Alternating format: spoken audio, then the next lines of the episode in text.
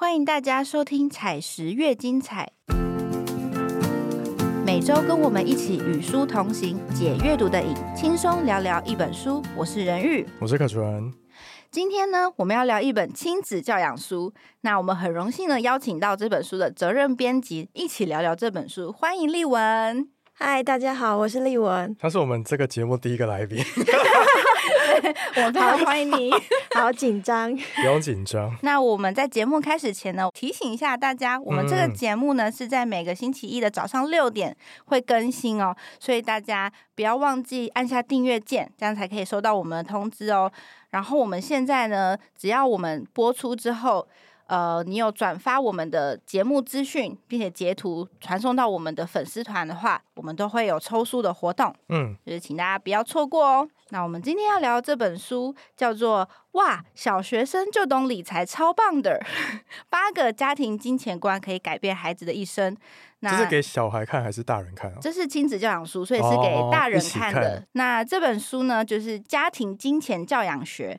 那他的故事背景呢，就是由韩国最强理财小学生的妈妈李恩珠跟他的儿子，他叫全俊。那他在他在他有个自己的 YouTube 频道，专门在分享他的理财经验。你说妈妈吗？儿子，儿子有自己的 频道，小俊有自己的，叫做小俊人。他就是因为透过这个频道分享，所以大家才知道哇，这个小孩怎么这么厉害？他这么年轻就会自己理财了。对对，那他自己一年呢可以赚四十四万块韩元吗？台币，最后台币已经换成台币，对对对，是四万台币。然后呢，并且他的事迹呢，就是有很多国际媒体争相报道，包含英国路透社还有 BBC 都给他专访。对，然后这本书是由我们采石文化出版。嗯，那我介绍一下这本书呢，有三个重点。第一，就是我们希望这本书可以分享说，有八个家庭金钱观。来教导孩子建立孩子的财商思维，嗯，那以及如果你的孩子小学就可以开始理财的话，他要怎么样开始理财？但是他没有钱啊，怎么理呀？呃，这里面就会开始，对，它里面会有零用钱，对对对。然后呢，就是这里面也会分享恩珠跟他的儿子他们创业成功跟失败的经验。那以及作为家长的我们呢，要如何面对孩子？他们就是想要零用钱，那他们怎么样运用他们零用钱的心态？就是我们是要放手的让他们去做呢，还是觉得啊这么早就不要碰钱这种东西，对不对？对。好，那这本书你一定听到这里，就像刚刚可纯说的啊，哪里有钱？对呀，就是一定是富二代的小孩才有可能 吧？应该是吧？对不对？对，但是他就是说不是哦，就是平凡的爸妈。你也能教出高财商的孩子。你只要从参与家庭理财，就是让孩子他要了解家庭的经济状况，还有就是一定要给零用钱，以及生活中可能会有很多机会教育开始做起。你从小就必须灌输子女正确的理财观念，尽早让孩子经济独立。不要等到他已经成年了，你才想说你再自己想办法赚钱吧，就来不及了。对，那这个主角全俊呢，他七岁就开始卖自己的迷你玩具车，就是自己的事业就开始。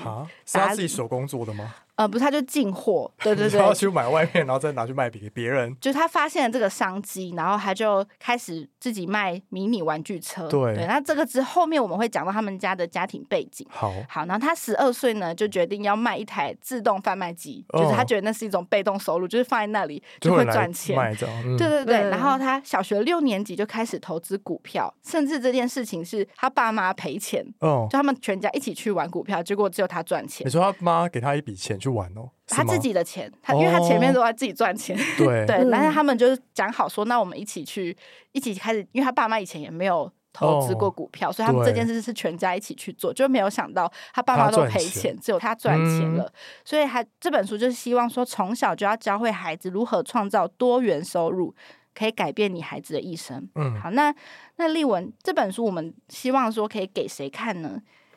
呃，其实这本呢，主要是适合给家里有小朋友的家长，嗯，那特别是有家里有国小生的爸妈，很适合看，嗯，然后当然就是像刚刚讲，就其实大人也可以看嘛，所以其实如果是国中生啊，或者是理财的初学者，我觉得甚至是想要创业的人呐，哦。其实都可以看，因为这本书蛮励志的，就是他你会看到小俊如何创业，创业，对，就里面真的分享很多，他真的创过很多不同的不同领域的。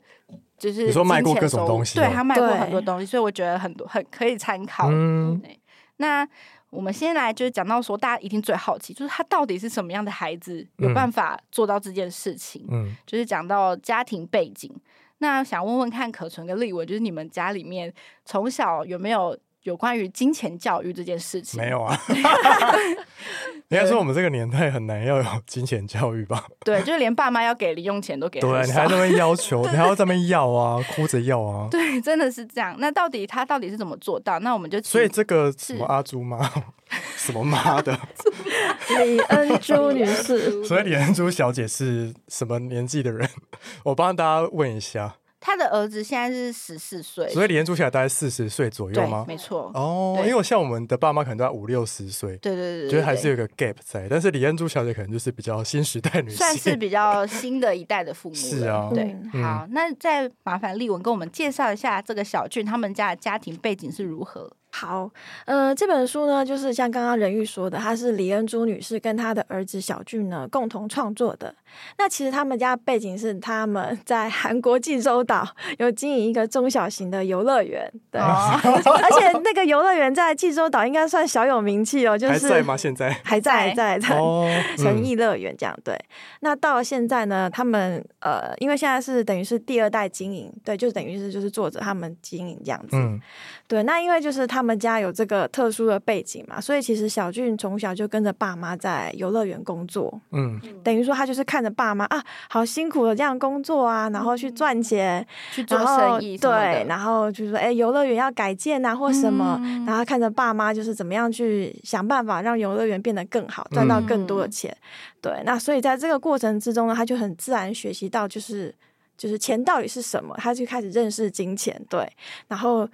也体会到说，哎、我们可以卖东西啊，或是提供服务去赚到钱。所以他有在游乐园里面里面帮忙吗？有有有，哦，他有帮他妈妈卖咖啡，就是他有一天 这是是不是很厉害？这样是合法的。他有去学耶，对，就是他，因为他好像很小的时候，大概可能六七岁的时候吧，然后他看。帮忙了，对对对，他看到他嗯妈妈在煮咖啡，他就觉得很有趣。他妈妈就开玩笑，就问他说：“你要不要来试试看？”哦结果没有想到小俊呢，就是也是很厉害，就是马上就很会煮咖啡。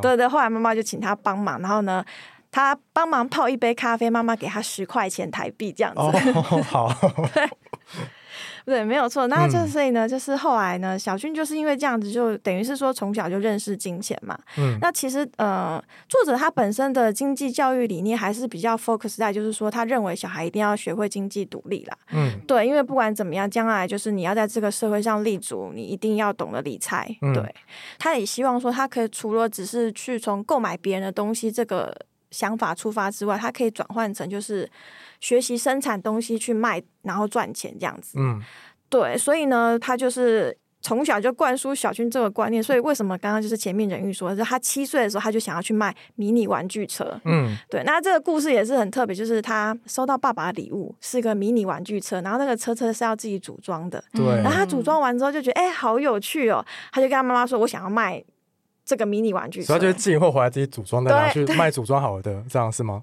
他去进货，但是就是就是卖给哦，放在游乐园，所以他没有自己组装，他没有自己组因为装他，那个组装也是乐趣的一部哦分。对对对对对，就是让好小朋友自己动手。对他们就特别飞到首尔，然后去批了那个玩具车来卖，嗯对对对。所以从小就很有商业头脑。是哎，然后后来就是刚刚讲那个饮自动饮料贩卖机这个部分。那迷你玩具车卖的不错之后呢，他就开始想说：，哎，我在上学的时候，呃，没有面对顾客，我怎么样也可以继哦续有被动收入？对，可以继续嗯赚钱。他就想到了那个自动贩卖机，嗯对。然后呢，他就跟妈妈讨论。后来呢，他们就在游乐园里摆了那个贩卖机，这样子。卖什么？卖饮料。哦，它好像嗯是运动饮料，对对嗯对。那果然那个自动贩卖机呢，真的就是小俊不在的时候呢，就帮他承担被被动收入，而且那个管理蛮方便的，因为他可能嗯其实就是只要订饮料，然后清洁一下那个然后机台放进，去这样，对对对，嗯没有错。那后来就是。因为他这两个事业都做得不错，可是就很不幸，就是几年前就是疫情爆发嘛。嗯，那因为他们家的生意就等于是说你要跟客户面对面的，你需要客户来，嗯对所以那这样子，你家里的收入就受到影响。那小俊就觉得，就说，哎、那我们是不是可以想办法，就是在家赚钱。嗯，对。那他他后来他就想到就是股票，对对对。然后那时候加上你也知道那时候可能股票大跌，所以很多经济对对对，没 错。他当时就是这个思维超厉害的，对。我是股票才一年，他就这一年就赚了台币快四十几万哦，其实蛮厉害的，因为他只是一个小学生，这样的收入已经可能跟我们普通上班族是差不多的，一年的收入。对，所以呢，就是他这个故事呢，因为其实就是觉得，哎，大家就会发现说，哎，小俊怎么这么特别？而且他最厉害的地方就是在于说，他不但是靠了股票赚钱，而且他很懂得行销自己，嗯，所以他就是拍了 YouTube，对，说当网红吗？对对对对对，那个时候他有说书里面有说，那时候他三四年级的时候，那时候小朋友都想当 YouTuber，对，他如愿了。对对对，大家都想当 YouTuber，对。然后呢，他就后来呢，也是靠这个网络去行销自己，然后他就是在平那个 YouTube 上跟大家分享，就是他怎么去投资理财。他现在几岁？他现在十四。哦，对对对，好。后来这个影片呢，就是哎。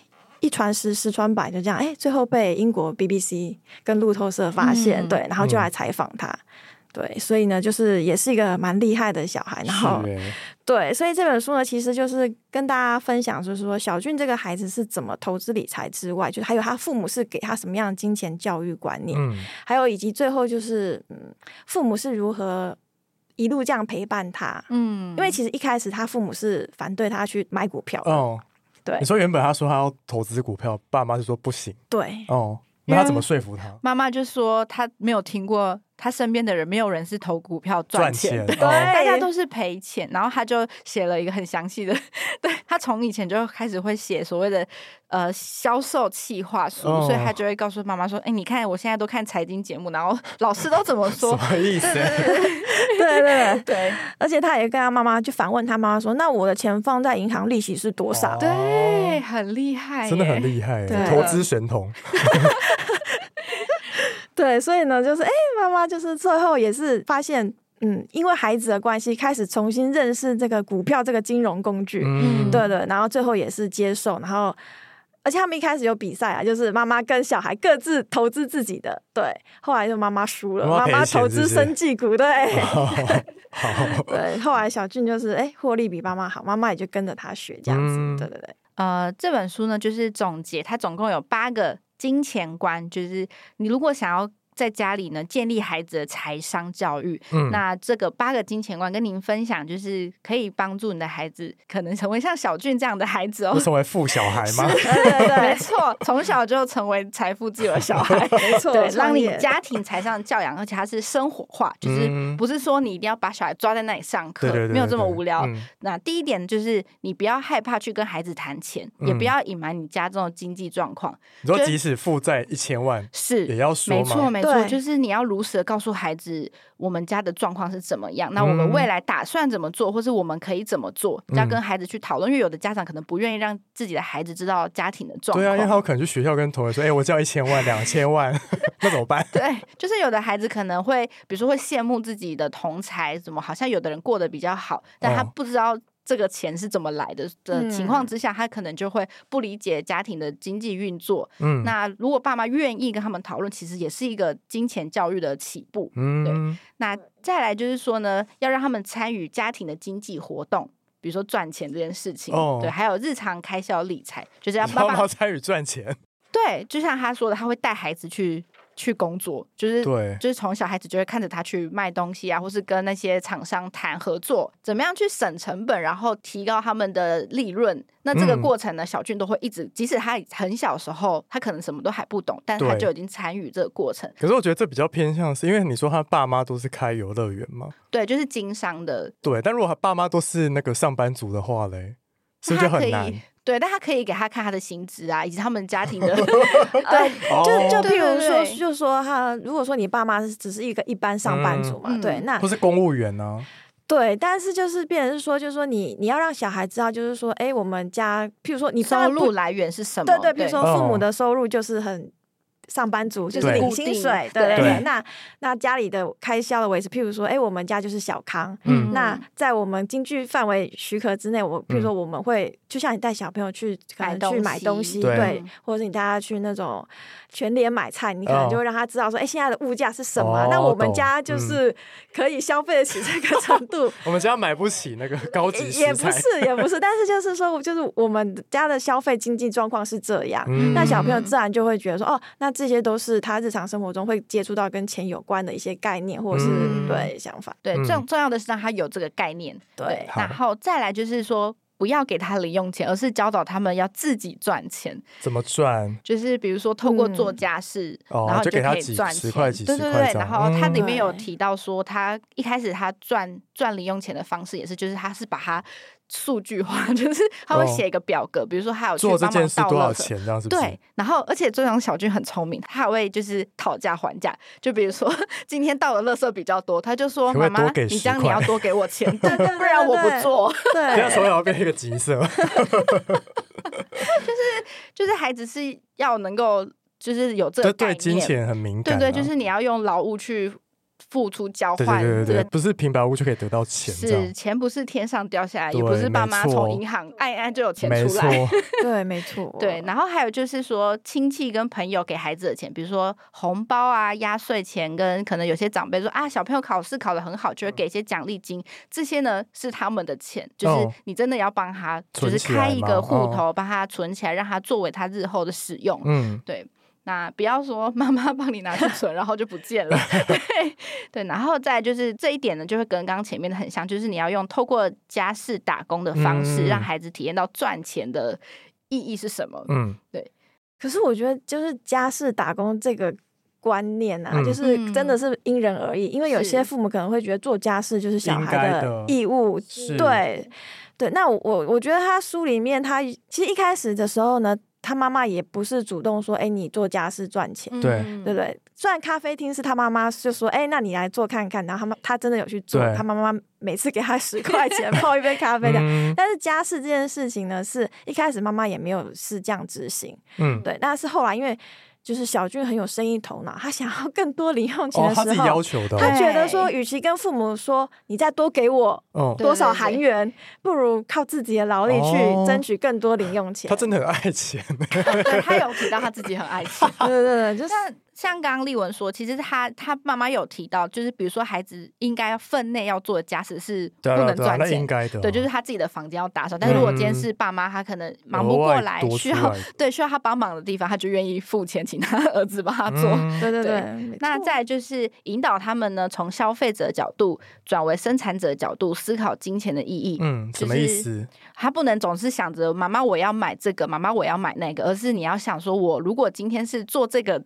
玩具或生产这个东西的人，我是不是可以赚更多钱？我不只是拥有一个，我可以拥有很多个，而且还有钱。对对，就是用这样的方式来教导孩子，不要总是只想要花钱，主要是要告诉他们说，钱到底是什么东西，怎么来的？这样是的，嗯。然后再就是说，无论孩子他们，他们可能会有很多天马行空的想法，对，就想要去投资啊，那到底是好是坏？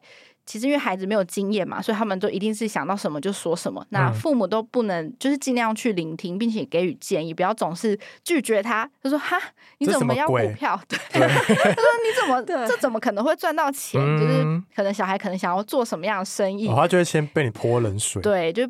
进他之后就不敢说，对他就会越来越觉得害怕，就胆怯，觉得自己可能没有这个生意头脑，自己不是赚钱的料，那他就反而会埋没他的才能。那要怎么回答会比较好？比如说这个真的是完全不可行，比如说他要投资，嗯，什么电动车乱讲。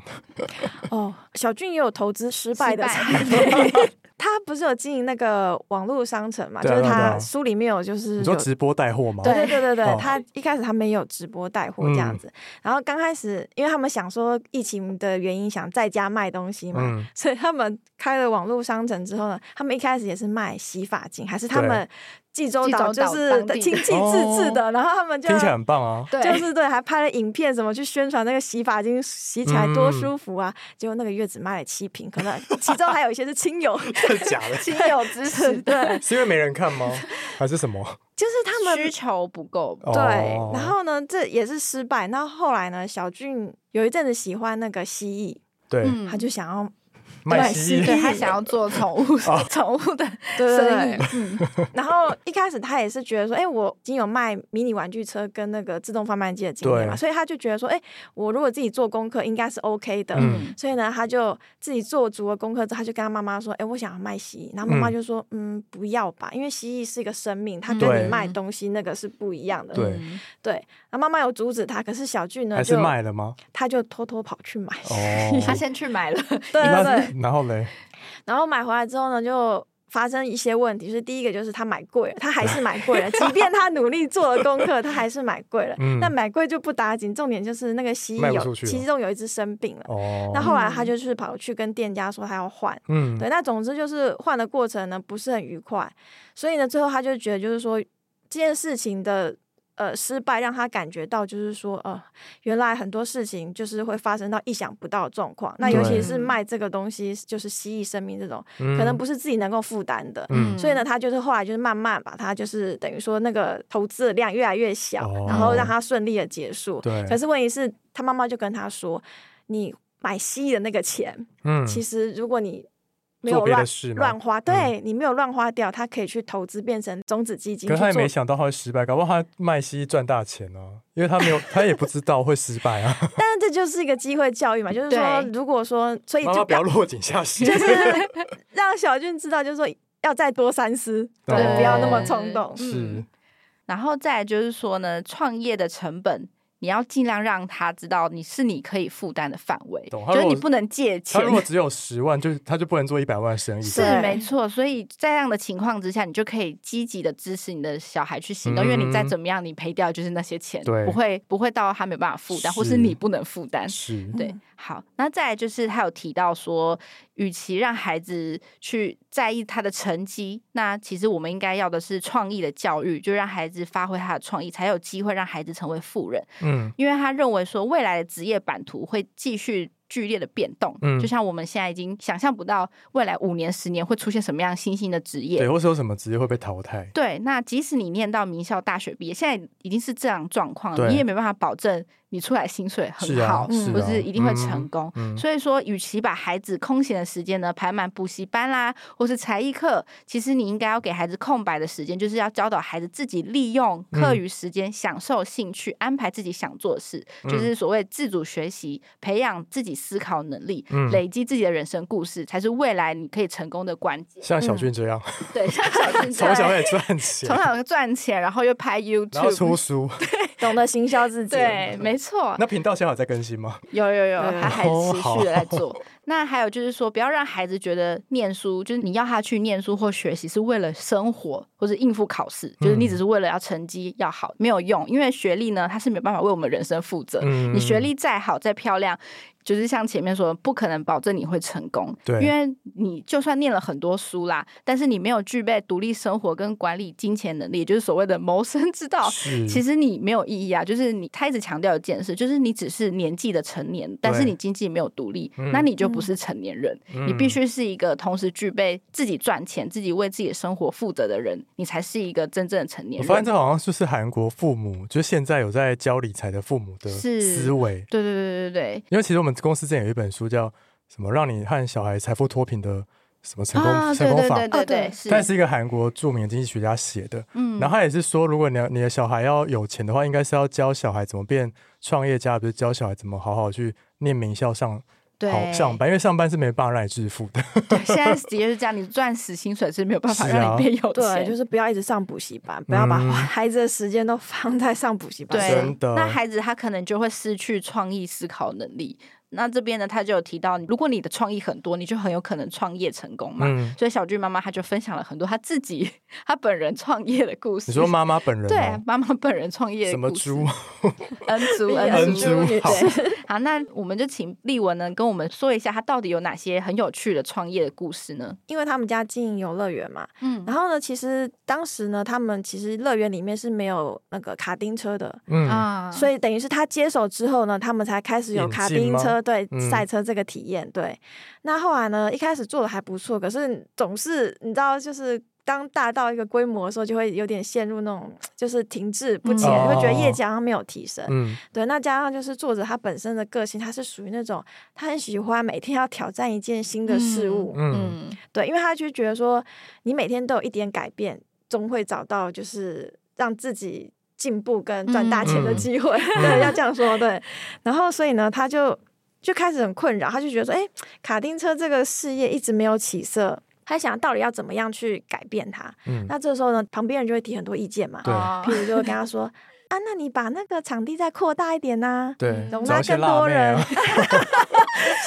然后出什么限量款车型之类的，或者是说联名，对你加个遮雨棚之类的啊，就是让他小朋友下雨天也可以玩，或什么。”对，但是其实你真的去想这些方案，你就会发觉这些建议都很花钱，而且不见得有效果。就你不能保证他一定会获利或改变。对，所以呢，他也没有就是真的去做，他只是还是一直在烦恼。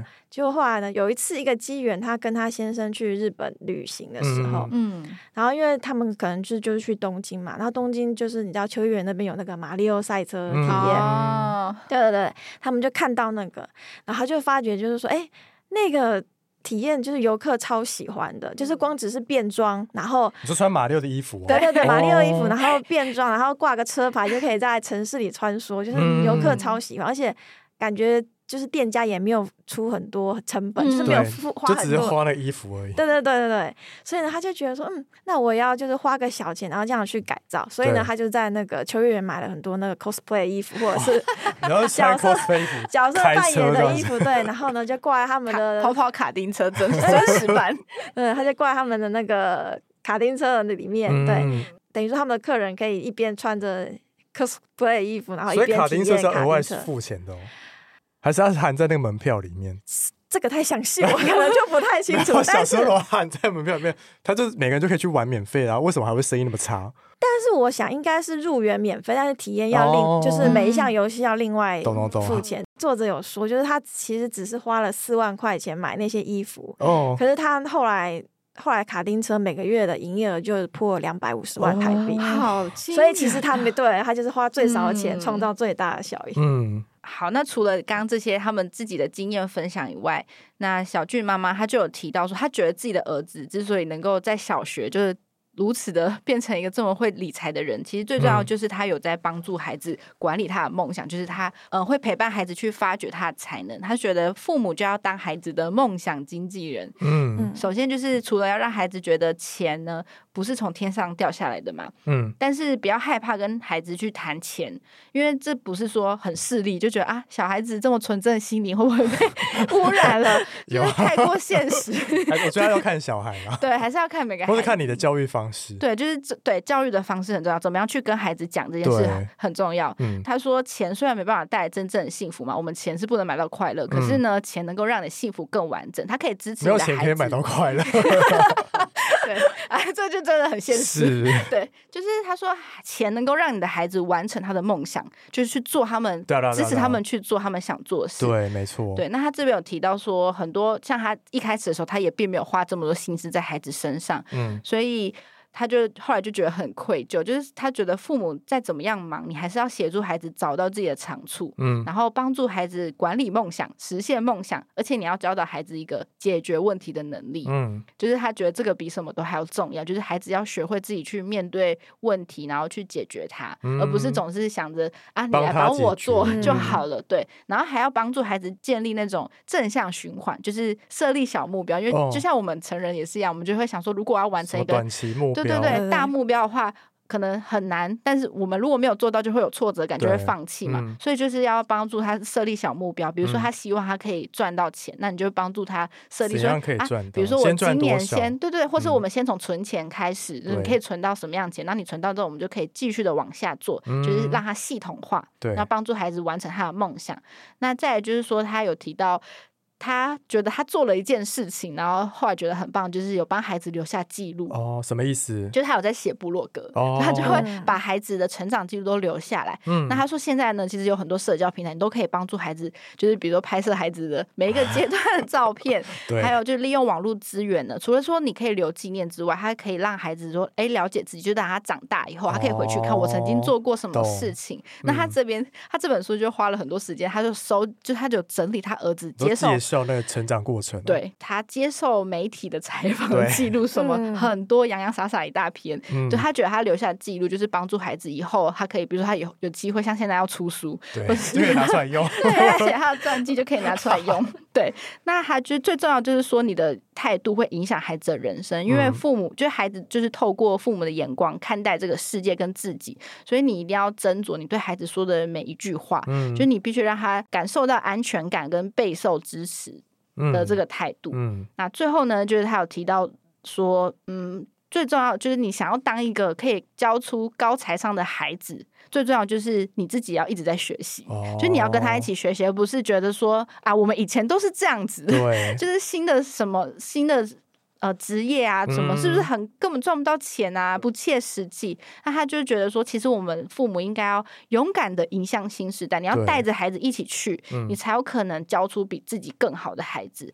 那他就引用到一个数据，就是说，一九八四年以后出生的孩子呢，其实他们未来在生活上能够过得比自己的父母更好的。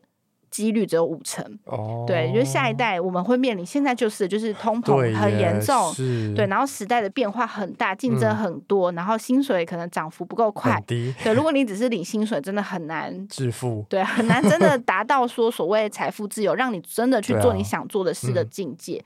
然后还有就是我们要打造一个比只是坐在书桌前还要更棒的学习环境，就是你想要教孩子理财没有问题，但是你除了给他。给他生活中，对你除了给他理财书、知识书之外，你应该要让孩子有更多实际参与的机会嘛？对，因为体验这件事情呢，能够给孩子他觉得说啊，我觉得很好玩呢，然后他就会产生乐趣。就像就像小军，他就是实际上有去卖东西，对，有去参与爸妈赚钱的快乐，所以他就会觉得很有趣，他就变得很喜欢体验到赚钱的快乐。是，他是体验到赚钱的快乐，所以他就会一直持续不断的去做这件事情，然后也会更有信心去学习嘛。因为成功的经验会让他们会让孩子。呃，持续的想要去做下一件事情。那我们每一个父母，他们自己的经验也也就是活生生的金钱教育，就是你也不要害怕去分享。对对，就是即使你有失败的也没关系，就是这也是一个机会教育。对，那一定要让孩子一起参与。那最后就是说，我们必须鼓励孩子做梦，不要停止发挥想象力。就是像前面讲的，你要孩子要有创意啊，孩子要有自己的想象的空间，你才有可能。你才有可能做得更好。那也要给孩子时间证明自己，不要觉得说他做一次失败了就可能他就没有这个才能吧？不是这样，他需要时间去呃证明自己，而且你要放手，就是你要真的让他自己去摸索，就是你会发现他会比你想象的来的好。点吗？呃，要吧，多少都有啦。对，就比如说投资的话，就是就像前面讲的，只给你多，就只能赔多少钱？你就只有十万块，那只有本金可以花。对，你就只能花十万块。嗯对，那最后。哎，丽文这边有没有想要再补充？想补充一下，就是我自己觉得我在编这本书到呃，因为后面的章节就是比较偏向于就是呃如何陪伴孩子成长。那我自己觉得里面有句话让我印象很深刻，就是就是如果当父母停止成长，你不去吸收新的知识，嗯，那父母的经验跟想法就是毒药。所以我觉得这个观念真的很重要。所以。呃，就像刚刚前面讲的，就是他妈妈原本是不喜欢股票的，后来他愿意去学习，重新认识股票。然后，所以我觉得这些的转变，其实父母也是需要自己克服自己的心魔，然后真的也是跟着小孩成长。就像他也不懂为什么小军要拍 YouTube，对，因为他直播带货，后来才才知道哦，原来真的可以赚到 钱。对，一开始小俊也是拍兴趣，可是他他也是不解，就是嗯，你浪费时间拍这个干嘛？对，还有那个 ASMR，他说他不能理解为什么。要拍那个，对对对，还有拍那个，然后他就觉得说，到底小朋友在想什么？但是最后妈妈还是很支持小朋友的想法，然后也是觉得就是说让孩子找自己喜欢的兴趣去做，嗯，对，所以呢，他他为了就是支持小俊拍 YouTube，他还就是帮小俊买那个会员，让他可以 不用看广告。该不会帮他买那个摄影机吧？有有有哎，有有买摄影机。他的直播间就是已经都是塞好的，就是他只要一进去嘛，他就可以带货。他妈妈帮他打造一个直播间嘛？对对对，所以就是我觉得他妈妈也是很支持他。所以我我自己想法就是父母想法还是要改变。然后想问一下，爸爸的角色在这本书里面是在做什么的？嗯，爸爸的角色就是在妈妈犹豫不决的时候，对，在妈妈犹豫不决的时候，给他一个信心喊话，就是说让孩子去做吧。对，嗯，对。好，那看完这本书，我们希望可以带给你什么呢？就是我们觉得说，哎，家长可以了解说如何从生活中实践。家庭金钱教育嘛，而且从小就可以开始哦，就是不嫌早，不要觉得你孩子太小了不懂，其实越早开始越好。是，然后还有就是鼓励孩子要自主学习、多元学习，也要鼓励家长不要忘记，我们必须时常接受新知，跟孩子一起成长。嗯，对。那最后就是非常的励志，就是平凡的父母也能够养出超强理财小学生哦。所以你家的孩子也有机会成为懂理财的小学生，超棒的。听完我们这节节目呢，想要来找这本书来看的话，我们在资讯栏都会放购买链接，欢迎大家购买哦。那如果喜欢这个节目，欢迎到 Apple Podcast 给我们五星好评，并分享给你身边喜欢阅读的朋友们。另外，我们在 Spotify 跟 KKBox 也能收听哦。最后记得按下订阅键，每周跟我们一起聊聊一本书。我们下周见，拜拜，拜拜。